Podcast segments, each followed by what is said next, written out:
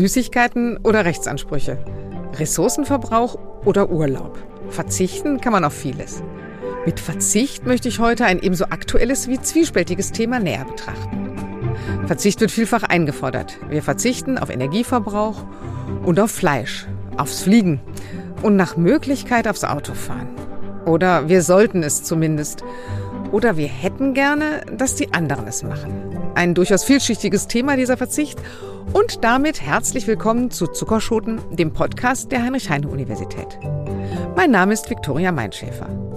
Ich arbeite in der Stabsstelle Presse und Kommunikation und ich freue mich, Ihre Gastgeberin zu sein. Fest steht, wenn es eine Challenge ist, dann kann Verzicht ja richtig lustig sein. Wochenlang dieses oder jenes nicht tun, eine Sache nicht essen oder trinken, sich mit anderen vergleichen und dann am Ende richtig gut fühlen. Freiwillig verzichten. Gerne so, dass man danach allen anderen erzählen kann, wie wunderbar das Leben ohne sein kann. Wie die Selbstkontrolle einen glücklich macht. Auch in der Religion kommt Verzicht häufig vor. Und da steht dann am Ende auch ganz oft die Belohnung. 40 Tage Fastenzeit und dann ein wunderbares Ostermahl. Und auf die aktuelle Situation bezogen, wenn wir alle ein bisschen verzichten, dann reicht die Energie für längere Zeit. Aber ist das gerecht? Alle ein bisschen? Oder wie kann man den Verzicht besser organisieren? Das möchte ich heute mit meinen Gesprächspartnern aus philosophischer, wirtschaftswissenschaftlicher und psychologischer Perspektive besprechen. Professor Dr. Susanne Hahn ist Philosophin. Sie beschäftigt sich in ihrer Forschung mit Rationalität, Normativität und Wirtschaftsethik. Verzicht ist ja derzeit ein sehr aktuelles Thema. Und ich habe das Gefühl, Verzicht ist oft so eine Option geworden, die man wählt, weil man die Sinnhaftigkeit sieht und manchmal habe ich auch den Eindruck, es gibt sowas wie eine Pflicht zum Verzicht. Ja, ich würde erstmal unterscheiden wollen. Also erstmal, wie geht man eigentlich methodisch vor, wenn man sich jetzt so einem Thema nähert? Und da würde ich erstmal überlegen, in welcher Weise wir von Verzicht sprechen.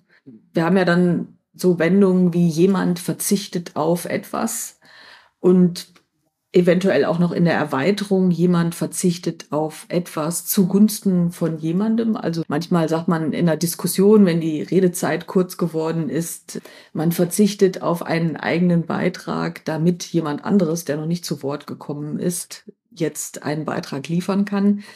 Da merkt man eben schon, dass dieses Verzichten zum einen sozusagen beim Individuum bleiben kann, so eine intraindividuelle Komponente hat. Ich verzichte auf etwas, auf Nahrung zum Beispiel oder auf Konsum von elektronischen Medien und so fort. Oder eben dann auch schon so eine interindividuelle Komponente hat, dass man eben auf etwas verzichtet zugunsten von jemand anderem. Wenn diese Komponente ins Spiel kommt, dann kann ja auch sowas auftauchen wie Forderungen nach Verzicht, also dass jemand auf etwas verzichten soll. Jetzt aktuell gibt es ja durchaus die Forderung, dass man auf Energie verzichten soll.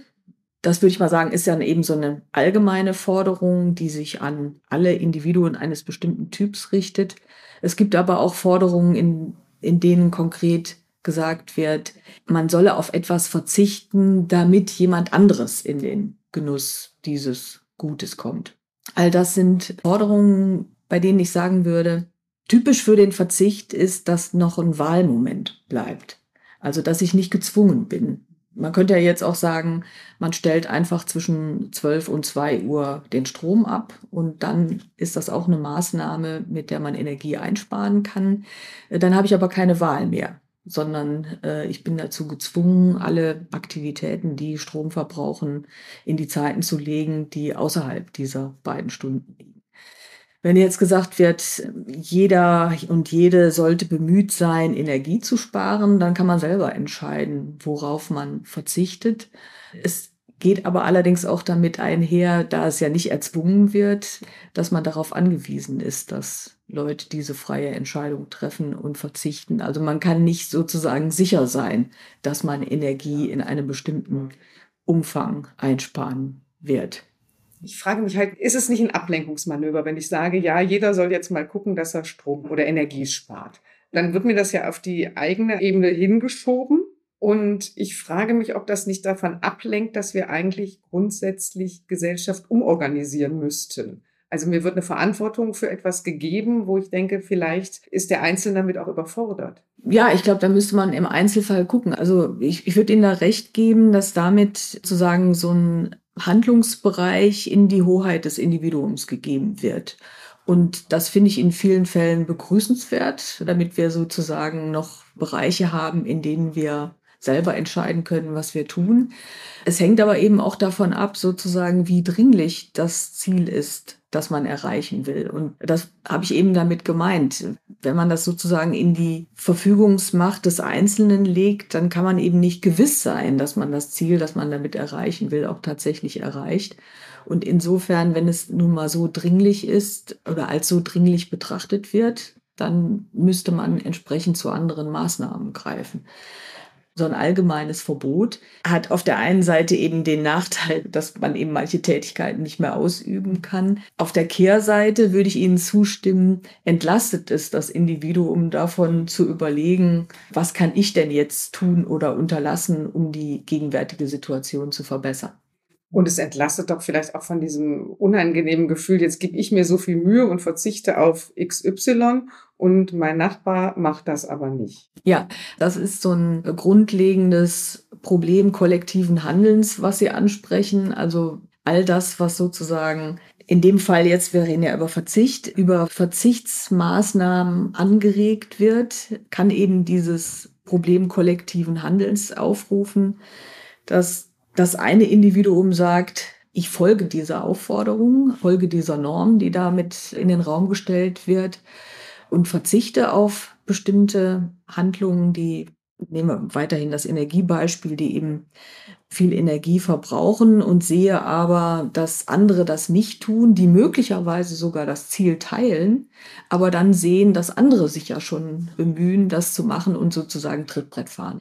Ist Verzicht einfacher, wenn ich für jemanden anderen verzichte, den ich vielleicht sogar kenne, weil Sie sagten ja eben, ich kann verzichten. Sie hatten das Beispiel Redezeit, weil ich jemandem anderem diese Redezeit zum Beispiel geben möchte. Also wird Verzicht einfacher, wenn ich den, der davon profitiert, kenne, sehe? Ja, glaube ich tatsächlich. Das ist ja so ein Aspekt, würde ich mal sagen, aus der Moralpsychologie, dass uns sowas leichter fällt, wenn wir sehen, dass wir damit auch sichtbar, nicht nur für uns selbst, sondern womöglich auch noch für andere, anderen etwas zugutekommen lassen können.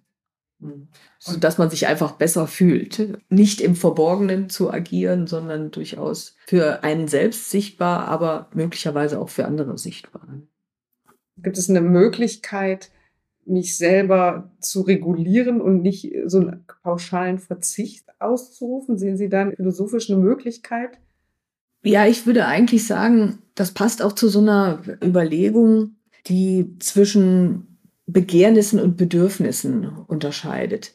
Damit ist gemeint, dass Begehrnis erstmal all das ist, was uns jetzt gerade in den Sinn kommt, was wir gerne haben möchten oder tun möchten.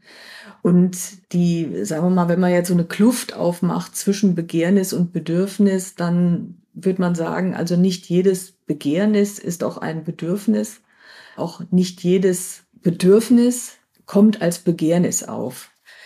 Wenn man diese Distanz aufmacht, dann kann dieses sozusagen sich selbst erstmal distanzieren von den Begehrnissen, die auf einen einstürmen, so wie ein Bewusstseinsstrom sozusagen, kann man sich doch vorlegen und überlegen, was tut dir jetzt selbst wirklich gut was würdest du jetzt als unverzichtbar betrachten, so dass es so in Richtung Bedürfnis geht? Und auch die Überlegung, wie sieht's damit aus, wenn man jetzt dieses Begehrnis realisiert? Welche Konsequenzen hat das für andere? Und ist das akzeptabel insgesamt oder für mich akzeptabel? Und damit wird man sozusagen so eine Verzichtsüberlegung erstmal so in dieses Spannungsfeld stellen. Also nicht sagen, also man soll auf alles verzichten, sondern erstmal überlegen, was kommt mir jetzt eigentlich so an Wünschen, Zielen und so fort ein und was will ich davon tatsächlich weiter verfolgen und was tut mir gut und was schadet anderen nicht. Und bei der anderen Richtung, also so zwischen Bedürfnis und Begehrnis, das hat natürlich irgendwie schon so einen paternalistischen Anklang. Ich glaube aber, man kann es nicht völlig von der Hand weisen. Man sagt ja gelegentlich mal, typischerweise über andere, dass man meint, dass sie eigentlich ein bestimmtes Bedürfnis haben, das sie aber selbst nicht erkennen. Also, dass es ihnen gut tun würde, wenn sie sich selbst mal sozusagen auch aus diesem Treiben zurücknehmen würden, aus dieser Geschäftigkeit zurücknehmen würden, Ruhe finden würden und zu überlegen, was tut mir dann eigentlich gut und auf was sollte ich verzichten. Also gestresste Leute, die gar keinen Blick mehr für ihre eigenen Bedürfnisse haben und sozusagen all das machen, was sie selber jetzt meinen, was sie machen müssten. Und da kommt natürlich noch hinzu, was sie meinen, was die Umwelt an Erwartungen an sie richtet. Also eine Verzichtsüberlegung, worauf könnte ich oder worauf sollte ich verzichten, damit es mir insgesamt gut geht oder besser geht und aber auch mit der Zielsetzung, andere nicht zu beeinträchtigen in ihren Bedürfnissen und Begehrnissen. Ist das dann was wie Mäßigung? Ja, das, ich glaube, es passt ganz gut zu so einer aristotelischen Überlegung der Mäßigung, also dass man sozusagen nicht seinen ganzen Begehrnissen einfach folgt, nicht unbedingt so aus so einer, eben aus so einem allgemeinen Verzichtsaufruf, sondern eben mit der Überlegung, ja, was tut mir denn insgesamt gut? Und dann ist ja diese vielleicht altmodische, vielleicht aber doch nicht so weit hergeholte Überlegung, dass zu viel von einer Sache in der Regel einem nicht gut tut. Und insofern ist, wenn man das Ganze jetzt mal so auf unsere aktuelle Welt sozusagen der Selbstoptimierung und des Selbstmanagements bringt, kann das durchaus auch dabei helfen, sich selber besser durchs Leben zu bringen. Verzicht ist also einfach, wenn er für andere geleistet wird. Und bevor man einfach Verzicht fordert, ist es offenbar sinnvoll zu fragen, was die Bedürfnisse und was die Begehrnisse sind. Ist es auch das, was Volkswirte empfehlen? Professor Dr. Hanna Schildberg-Hörisch hat den Lehrstuhl für Volkswirtschaftslehre, insbesondere Verhaltensökonomie und empirische Wirtschaftsforschung. Ich habe sie zunächst gefragt, wie Ökonomen über Verzicht nachdenken. Aus ökonomischer Sicht ist es so, dass es sowas wie ein optimales Konsumniveau gibt, und zwar aus der Perspektive vom Individuum. Und das heißt, wir haben bestimmte Präferenzen, eine bestimmte Wertschätzung für verschiedene Güter und wir haben natürlich auch Restriktionen, wenn wir überlegen, wie viel wir konsumieren, nämlich Einkommen oder Preise. Und daraus ergibt sich dann aus einer individuellen Sicht sowas wie ein optimaler Konsum und Verzicht ist jetzt erstmal, ich kann nur weniger konsumieren als dieses aus meiner individuellen Sicht optimales Konsumniveau. Und was ich ja gerade schon erwähnt hatte, sind eben Preise als eine Restriktion darauf, wie viel ich eigentlich konsumieren kann mit meinem gegebenen Einkommen. In diesem Sinne organisiert sich Verzicht oft auch aus einer klassisch ökonomischen Marktsicht selber. Also beispielsweise gerade beim Gas. Wir erleben eine gewisse Knappheit. Die Preise gehen hoch und die Menschen können sich einfach, wenn das denn eins zu eins so durchgereicht würde, erstmal weniger leisten. Und dadurch entsteht Verzicht eigentlich relativ automatisch durch Knappheit über höhere Preise kommt das bei Individuen an. Aber das gesellschaftliche System oder das wirtschaftliche System ist ja so ausgerichtet, dass wir eigentlich alle immer konsumieren sollen. Und wenn wir jetzt nicht mehr konsumieren können, sei es, weil wir es nicht mehr möchten, also weil wir freiwillig verzichten oder gezwungenermaßen verzichten, weil wir kein Geld mehr haben, dann bricht das System doch irgendwann zusammen.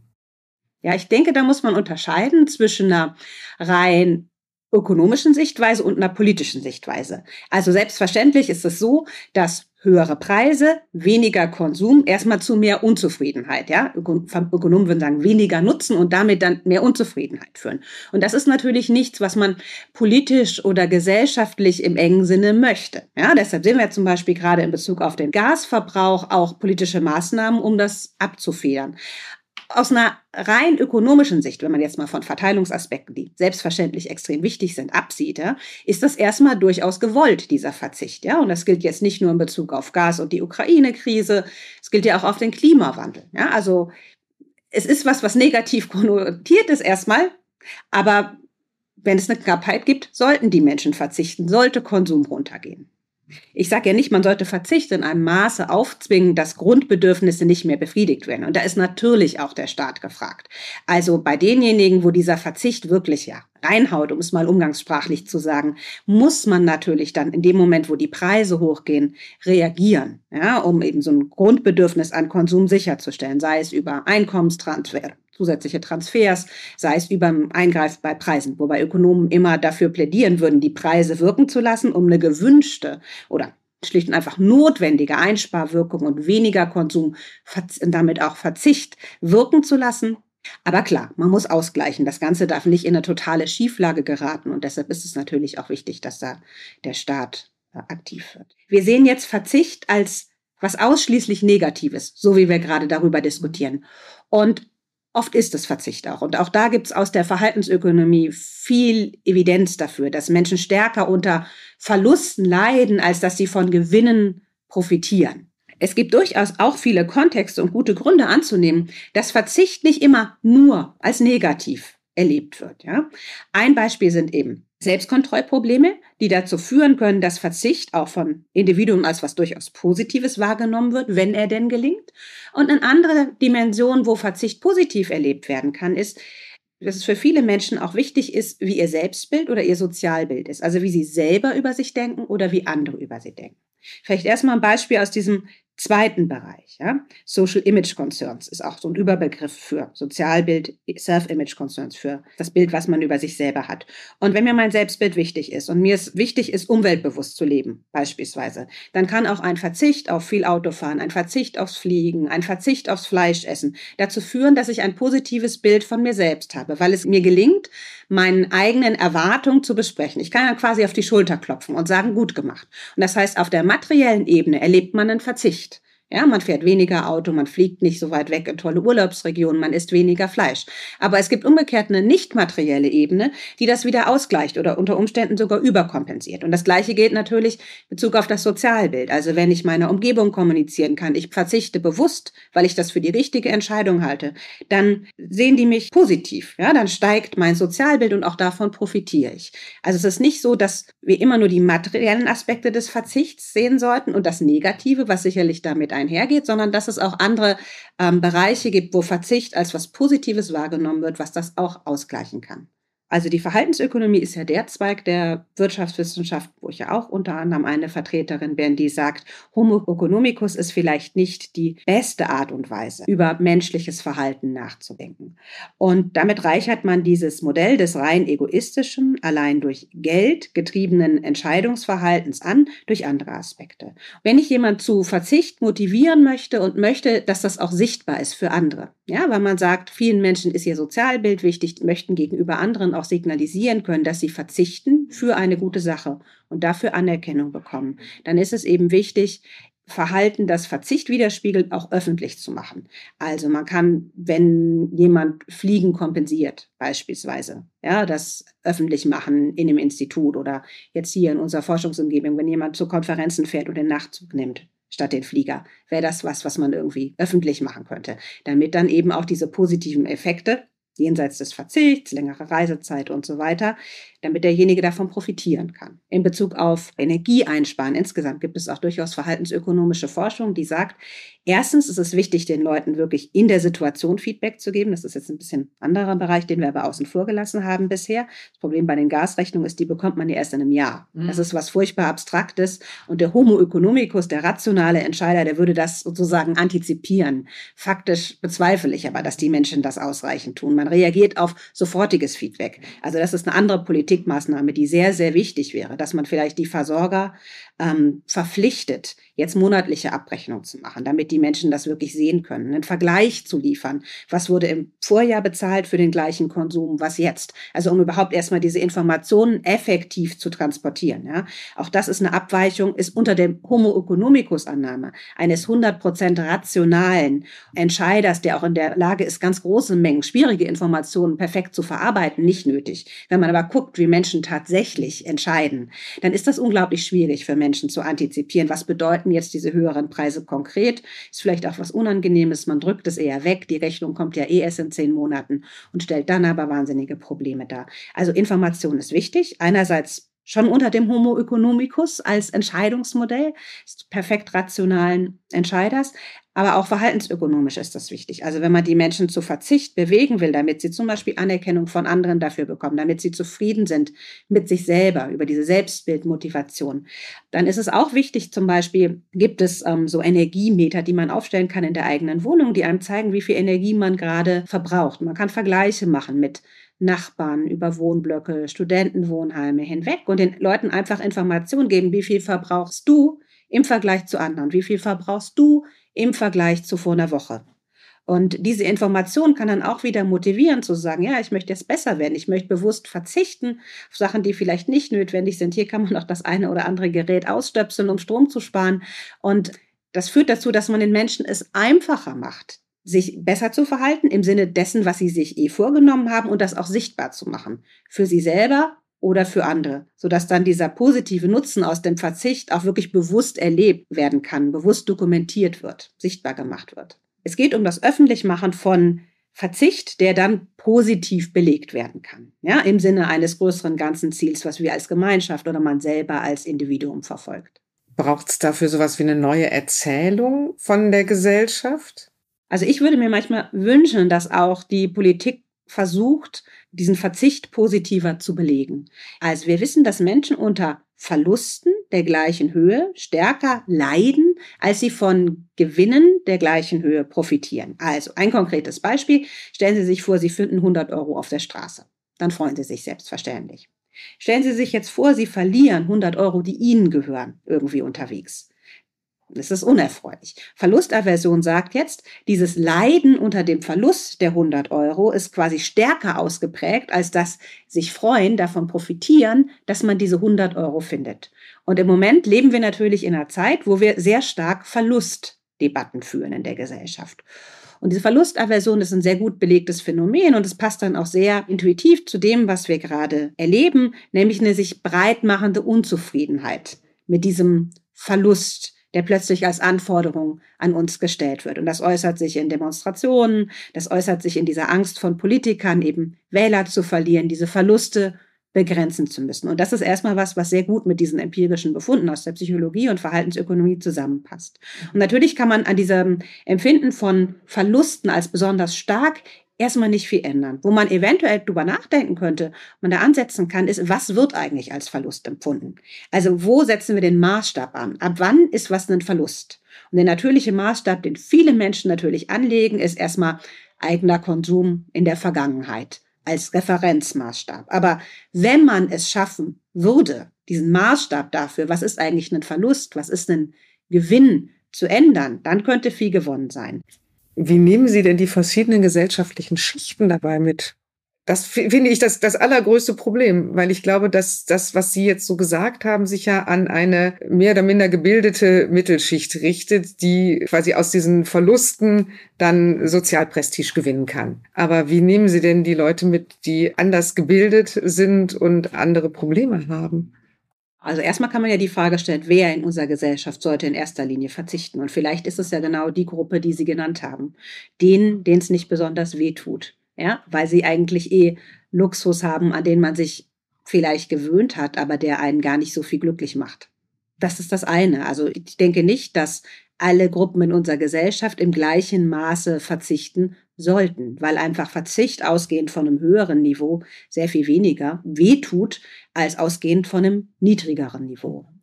Das Zweite ist, wie man versuchen kann, alle in der Gesellschaft mitzunehmen, ist eben ganz klar umzuverteilen, um eben Verzicht so zu verteilen, dass er eben die Ärmeren, die eh schon weniger haben, weniger trifft. Also ich glaube, man muss das eben auch zurückkommst zu Ihrer Frage, ganz klar so kommunizieren. Wir erwarten nicht von jedem Mitglied in dieser Gesellschaft, dass es in einem gleichen Maße verzichtet, weil das gleiche Ausmaß an Verzicht, je nachdem, wie der Konsum vorher aussah, eben sehr unterschiedlich wehtun kann. Professor Dr. Reinhard Pietrowski beschäftigt sich seit vielen Jahren mit Menschen, die verzichten, aufs Essen verzichten. Er hat den Lehrstuhl für klinische Psychologie und er hat mir zunächst erklärt, welche Gründe hinter einem Verzicht auf Nahrungsmittel stecken können.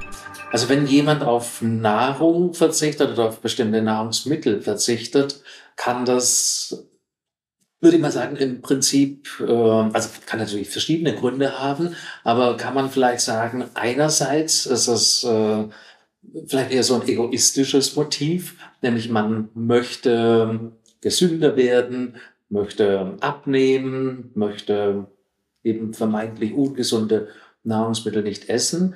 Aber es gibt auch, wahrscheinlich wie immer, wenn es um Verzicht geht, auch vielleicht eher so ein altruistisches Thema. Man verzichtet oder altruistisches Motiv. Man verzichtet, um der Gesellschaft oder der Menschheit etwas Gutes zu tun, bei Nahrung vielleicht eben für das Tierwohl. Man verzichtet beispielsweise auf tierische Produkte, damit keine Tiere getötet werden oder verzichtet auf Fleisch, um die, Umwelt nicht zu belasten. Und das gibt es wahrscheinlich in vielen Bereichen, wenn man auf etwas verzichtet, dass man es entweder sozusagen für sich oder die Gesellschaft macht. Und wenn man es jetzt für die Gesellschaft macht, also dann hat man ja erstmal ein altruistisches Motiv, was ja überhaupt nicht zu kritisieren ist, aber zieht doch daraus trotzdem quasi einen für sich moralischen Gewinn.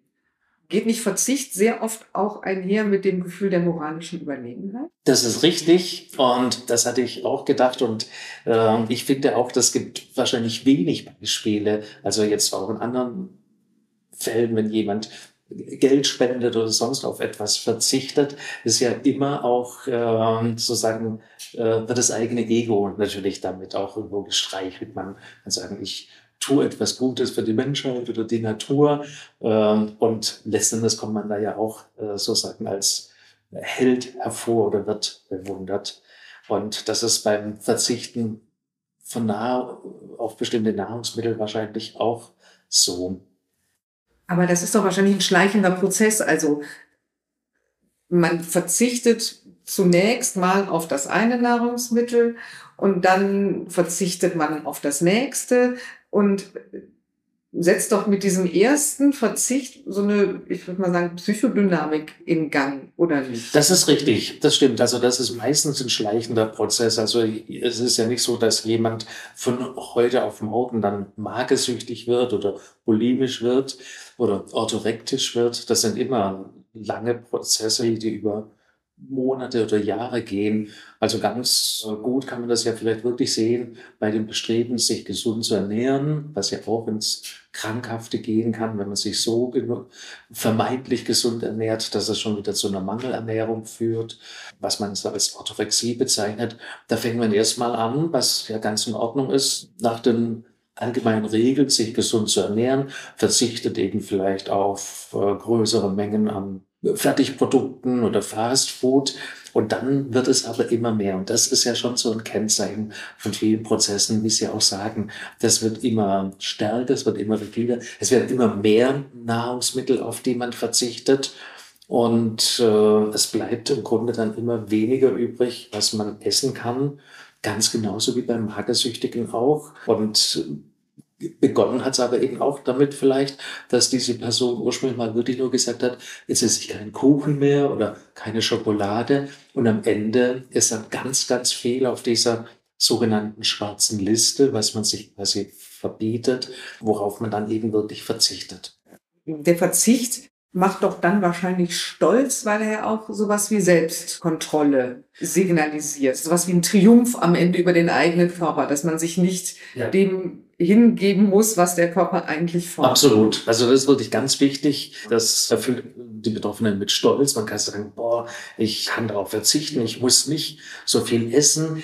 Und tatsächlich, wie Sie auch sagen, ist das ein ganz wichtiges Motiv, auch diese Kontrolle zu haben, weil man zum einen irgendwo sagt, das sind vielleicht Menschen, die sonst wenig Kontrolle haben können über ihr Leben oder sonst. Und da hat man einen Bereich, wo man wirklich absolut die Kontrolle haben kann über das Essen. Und dieser Stolz äh, kommt dann oft auch daher, man vergleicht sich mit anderen. Also ich weiß Aussagen von Leuten, die zum Beispiel hier an der Uni in der Mensa waren, die sagen dann, boah, wenn ich sehe, wie die anderen essen, die schaufeln so in sich rein, das ist ekelhaft, das ist wie die Tiere, die essen wie die Tiere. Und ich, ich kann mich quasi zügeln, ich kann mich zurücknehmen, ich kann wenig essen. Und äh, auch das schafft natürlich so diesen Stolz, dass man irgendwo meint man es nicht so wie die anderen, weil sie so impulsgesteuert oder triebgesteuert, die sozusagen dann alles nur in sich reinschaufeln. Es fällt vielen Menschen ganz leicht zu verzichten auf Nahrungsmittel, wenn es sozusagen einen äußeren, vielleicht auch gesellschaftlich oder religiös akzeptierten Anlass dazu gibt. Also Stichwort eben religiöse Fastentage. In vielen Religionen äh, hat man das oder hatte das. Im Christentum ist es jetzt nicht mehr so verbreitet oder bekannt. In der jüdischen Religion, im Islam und eben auch früher im Christentum gab es ganz klar natürlich die Fastenzeiten oder Fastenregeln, dass man eben bestimmten Zeiten entweder kein Fleisch gegessen hat oder auf bestimmte Nahrungsmittel verzichtet. Und das ist interessant, Menschen, denen es uns sehr schwer fällt, auf bestimmte Nahrungsmittel zu verzichten, wenn da ein klarer, beispielsweise religiöser oder gesellschaftlicher Rahmen da ist, dann ist es ziemlich einfach, dann auf Nahrungsmittel zu verzichten. Also weil dann wahrscheinlich die Kontrolle nicht bei einem selbst ist, äh, sondern dann kann man die abgeben, quasi an diese religiösen oder gesellschaftlichen Regeln. Und auch weil religiöse Fastentage doch immer auch zeitlich beschränkt sind. Also es ist doch viel leichter für mich zu sagen, ich esse jetzt vier Wochen kein Fleisch, mhm. als ich esse nie wieder. Richtig, oder? Genau. Das ist auch ein wichtiges Argument. Und meistens gibt es ja auch die Belohnung. Am Ende dieser religiösen Fastenzeiten sind ja immer dann Feste, wo man dann auch wieder sozusagen üppig essen darf. Also das heißt, Verzicht übt schon auch eine eine Faszination auf Menschen aus? Ein guter Gedanke, ja, das stimmt eben, weil man sich in gewisser Weise dadurch erhöhen kann, weil man ja sagt, äh, ich bin stark, ich, ich habe mich unter Kontrolle, ich kann verzichten und äh, darüber bin ich erhaben. Ja. Jetzt hatten Sie eben ganz am Anfang unseres Gesprächs gesagt, der Verzicht auf alles führt ja eigentlich immer zu einem Gefühl von moralischer Aufwertung. Ich hätte aber das Gefühl, dass es beim Essen derzeit gesellschaftlich besonders extrem ist, dass die Menschen auf besonders viel verzichten, freiwillig, und dass sie daraus eine besonders hohe Befriedigung ziehen, also höher als wenn sie jetzt nicht Geld spenden, weil so eine Spendenquittung zeigt ja keiner vor. Aber beim Verzicht auf Essen hat man ja sehr oft den Vorteil, dass man es quasi auch so publik machen kann. Mhm. Oder? Also das stimmt, das ist eigentlich ein super Thema, dass über das Essen zurzeit ganz viel an Selbstwertdefinition oder äh, Identitätsschaffung geschaffen wird. Also äh, so wie man früher vielleicht sich mehr durch, ich weiß nicht, Kleider oder andere Äußerlichkeiten irgendwie eine Identität gegeben hat, damit auch sozial irgendwie vielleicht sichtbar wurde, dass man sagt, ah, das ist diese Person oder die gehört jener Gruppe an, geht heute ganz viel übers Essen. Ja, also das heißt, Verzicht und auch Konsum von bestimmten Sachen wären beides Distinktionsmerkmale. Das stimmt. Das sind vielleicht einfach zwei Seiten einer Medaille. Also je mehr ich äh, Superfood-Produkte esse und je weniger ich sozusagen herkömmliche Hausmannskost und Fast Food esse, unterscheide ich mich von den anderen. Also genau, man verzichtet auf das, äh, sage ich jetzt mal, ordinäre ja. oder ungesunde und ernährt sich aber dann dafür von anderen Produkten, Nahrungsmitteln, die irgendwo ein Alleinstellungsmerkmal sind. Genug eingeschränkt. Eigentlich wollen wir doch nur ein ganz normales Leben. Und genau darum wird es in der nächsten Folge gehen. Das Wort, das uns dann durch die Fakultäten führt, ist normal. Natürlich ist es ein Begriff, den ich dringend mit einem Soziologen besprechen muss, aber auch die Juristen und die Medizinerinnen haben dazu etwas zu sagen. Und an die Gaußsche Normalverteilung erinnern Sie sich vielleicht aus der Schule. Ich freue mich, wenn Sie in zwei Wochen wieder dabei sind.